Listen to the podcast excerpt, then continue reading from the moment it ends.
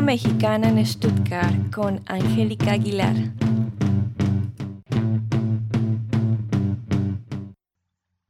Muy buenos días, muy buenas tardes, muy buenas noches. Siempre depende del lugar de donde nos estén sintonizando. Yo soy su amiga Angélica Aguilar y el día de hoy les traigo un nuevo podcast.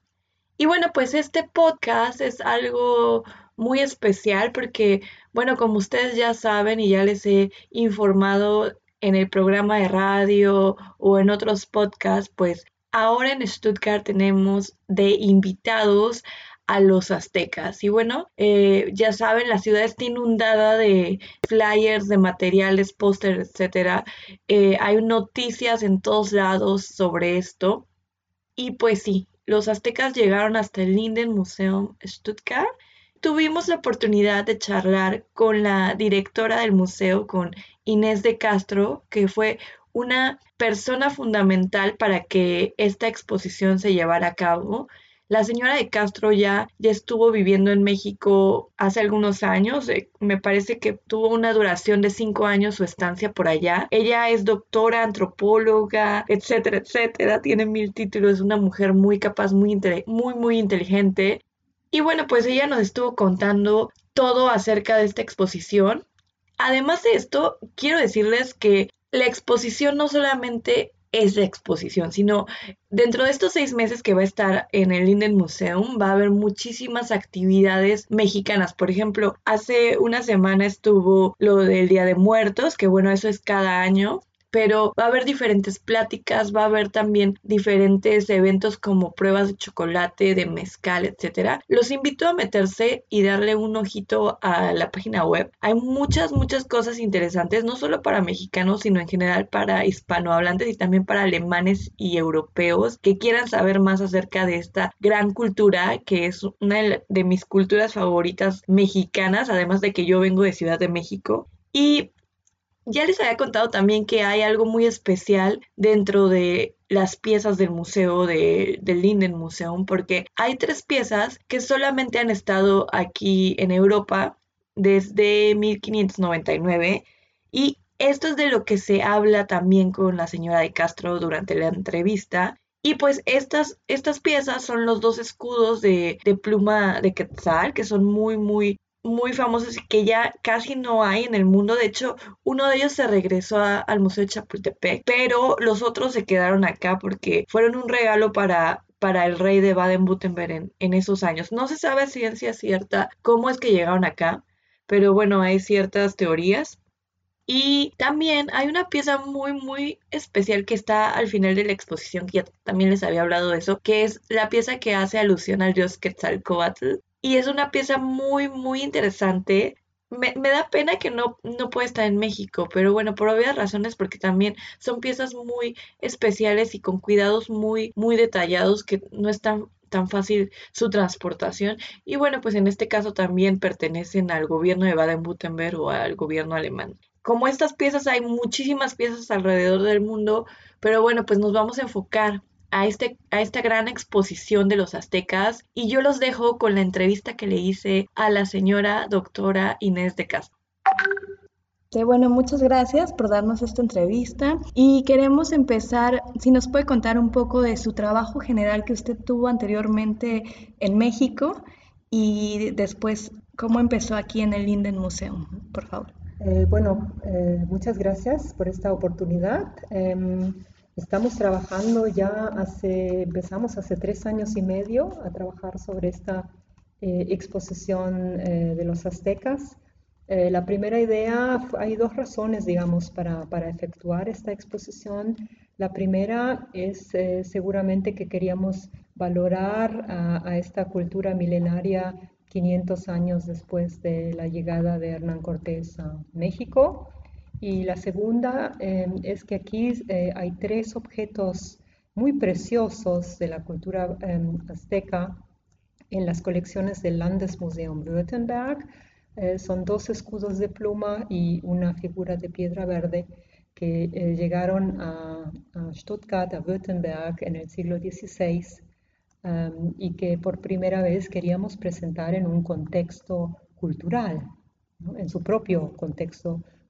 Esas fueron las razones, entonces retomamos hace tres años y medio em, los, em, eh, los trámites eh, con el Instituto Nacional de Antropología e Historia, con, con CULTA, con la Secretaría, para el préstamo em, de piezas de los dos museos, grandes museos, Museo Nacional de Antropología y Museo Templo Mayor. Eh, de la Ciudad de México. Y estamos muy orgullosos que, que, realmente estos dos museos han sido muy, muy generosos en, y nos dieron eh, piezas eh, increíbles y, y, de muy alta calidad, muy, muy bonitas, muy excelentes. Y hay que tomar en cuenta que ellos también nos prestan para el plazo de dos años, porque este es un proyecto que se hace en cooperación, no solo con con, México y con eh, los arqueólogos del Instituto Nacional de Antropología e Historia, sino también eh, hay una cooperación muy estrecha con el, el, Museo de Antropología de Leiden, Holanda, eh, que ellos tienen la exposición al final y entre medio la retoma Viena. Así que primero se va a ver aquí en Stuttgart hasta el 3 de mayo eh, luego va a estar seis meses en Viena, en el Weltmuseum, en el Museo de Antropología, y después va a pasar a Leiden, Holanda. Así que tres países y dos años de duración.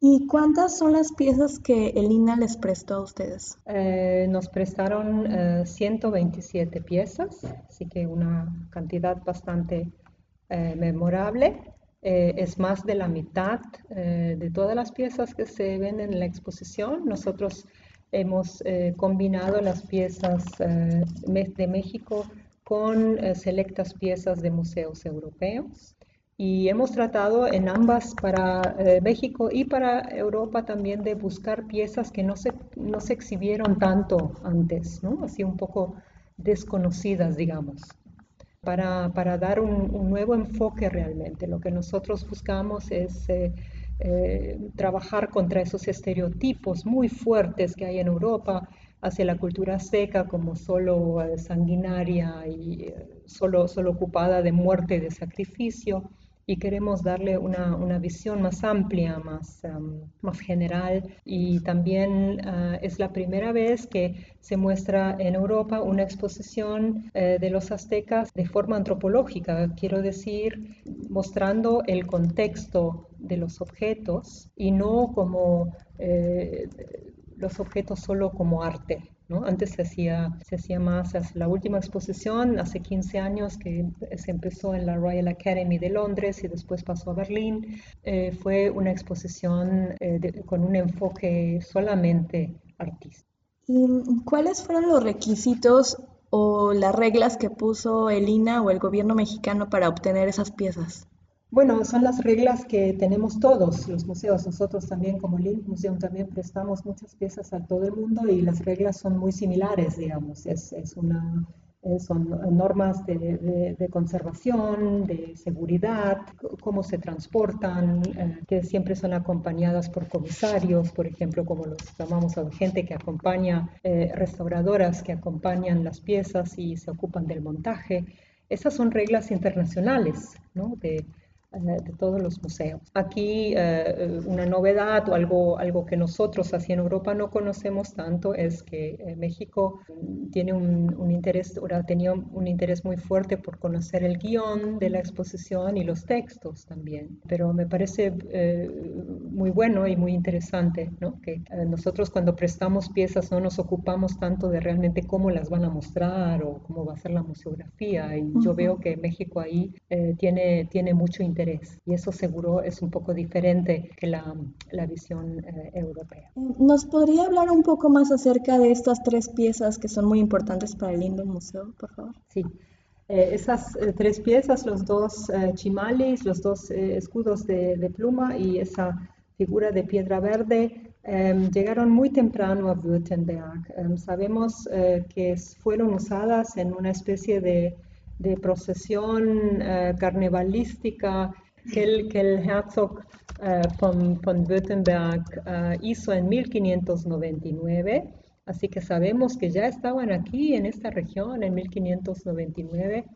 es muy probable que hayan salido, no sabemos realmente exactamente cómo salieron de México y lo que tampoco no sabemos es eh, lo que pasa mucho con objetos de plumas, eh, si, si, todavía eh, fueron usados en el contexto prehispánico o si fueron hechos para el mercado europeo. Eso también es posible justo en plumas, aquí había un, interés, en Europa había un interés muy fuerte por, plumas y por objetos de plumas. Y entonces hubo también un mercado eh, fuerte, digamos, de, um, la, Nueva España hacia Europa con objetos de plumas. Eh, los objetos entonces llegaron aquí ya en el siglo XVI, como decía, pertenecieron a los objetos originarios en el siglo XIX de esta colección del Museo Linden.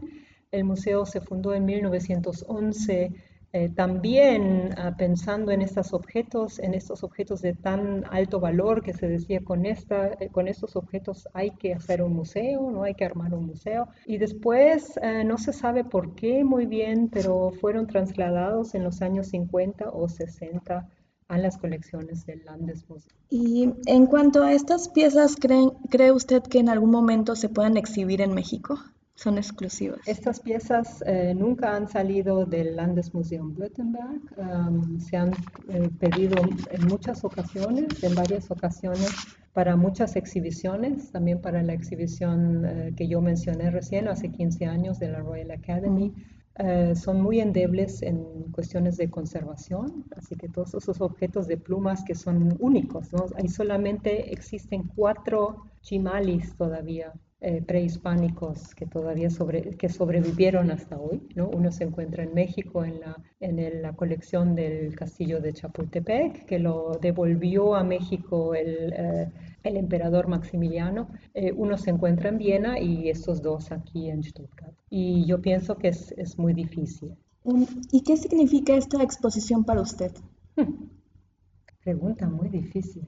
Bueno, eh, yo estudié antropología americana, así que para mí es un, es un gran honor realmente eh, poder hospedar y, tener esta exposición aquí en Stuttgart y, de, darle realmente un, valor eh, a, a, esa riqueza cultural mexicana que a veces con los problemas actuales de México, eh, por lo menos en la prensa alemana, se olvidan un poco. ¿Y usted cree que esto tenga una influencia en la perspectiva de los alemanes? Seguro, estoy muy eh, eh, segura que, con una exposición como esta puede cambiar realmente el enfoque y puede combatir estereotipos de la gente y, puede darle también un una, vista diferente realmente a, la cultura azteca.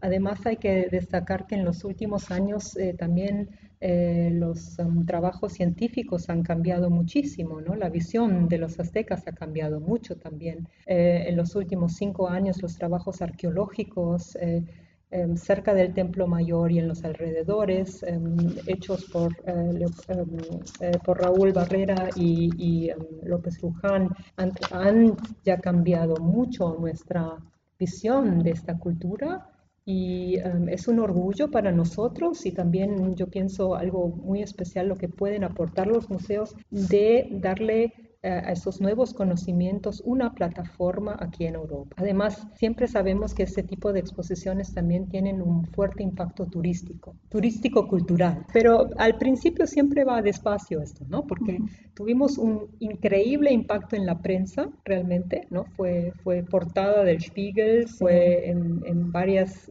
medios, en los grandes medios realmente de prensa, eh, eh, lo retomaron, también retomaron otros temas, eso ahí se muestra también que, todo México, digamos, se presenta, no solo los aztecas, sino hubo en el diario La, eh, Die Welt, hubo toda una página sobre la Virgen de Guadalupe, por ejemplo, o eh, sobre ese tipo de, temas asociados. ¿no? Es una manera realmente de, darle a México una plataforma para, la promoción eh, cultural en total pero eh, yo pienso que, que, la gente ahora cuando el clima cambie un poco y, ya no haya tanto, no haya tanto sol, eh, van a venir mucho más personas.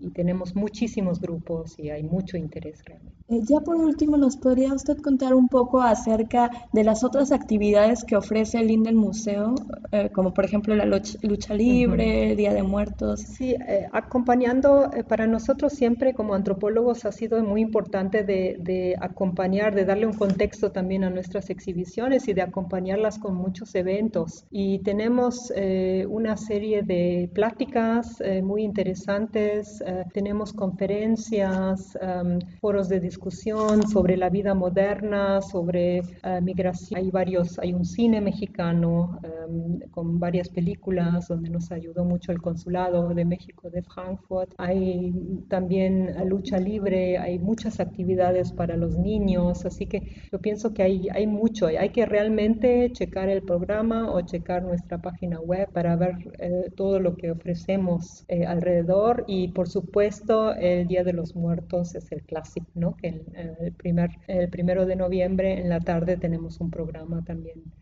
muy especial eh, para toda la familia. Quizás eh, me gustaría decir también que para nosotros las familias y los niños son muy importantes también. Hemos hecho todo una, mm, una línea para los niños en la exhibición. ¿no? Con, ellos tienen un librito que parece un leporelo, como un códice prehispánico con algunas preguntas donde ellos pueden seguir la exhibición y, y encontrar cosas y por primera vez también probamos de, eh, probamos de hacer un, un audioguía para adolescentes, así entre, digamos, de 13 a 16 años quizás, eh, un poco más interesante que el, que el audioguía de los grandes, para atraer también a, gente joven. Eso es para nosotros muy, muy importante. Pues agradecemos mucho su tiempo y la, la entrevista. ¿Hay algo más que quiera agregar? Bueno, están todos bienvenidos. Muchas gracias. Gracias a usted.